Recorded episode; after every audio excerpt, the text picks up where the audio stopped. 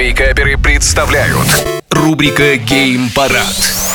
Всем привет, с вами Вика Картер, и сейчас я расскажу вам, что новенького произошло в мире видеоигр. Ubisoft анонсировала DLC под названием «Заря Рагнарёка» для Assassin's Creed Valhalla, и если вдруг вам покажется, что они изобрели God of War, я с вами соглашусь. Действие будет разворачиваться в мире гномов, который по размеру будет примерно как одна третья Англии из Assassin's Creed Valhalla, а на прохождение, ну, выделите 30-35 часов. DLC планируется к выходу 10 марта 2022 года, так что если вы фанат франшизы, советую освободить время.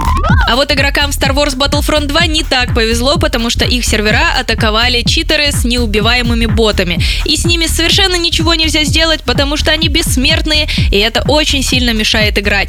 Но, знаете, игроки никогда не сдаются, и они просто делают свои кастомные лобби и продолжают играть в любимую игру. Буду лишь надеяться, что разработчики поскорее среагируют, и всем будет хорошо. И хотелось бы в следующей новости тоже вас порадовать, потому что это новость про Sony, но нет, я, к сожалению, не скажу о том, что появилось огромное количество новых консолей, и вы все сможете их себе купить. Нет, Sony всего лишь анонсировала боковые панели для своей консоли нового поколения PlayStation 5 в цветах черных, розовым, фиолетовым, голубом и алым. И, конечно же, геймпады им в комплект. Справедливости ради, они, конечно же, сказали, что постараются наладить поставки своих PlayStation 5 и увеличить производство, но что-то верится с трудом. И, конечно же, хочется напомнить о том, что сейчас в огромном количестве игровых лаунчеров происходят новогодние и зимние распродажи. Не забывайте забирать игры со скидками, а вот в Epic Game Store сейчас в рамках их новогодней акции каждый день раздается бесплатно новая игра. На этом все, а больше новостей вы сможете узнать на YouTube-канале Game Juice. Всем пока!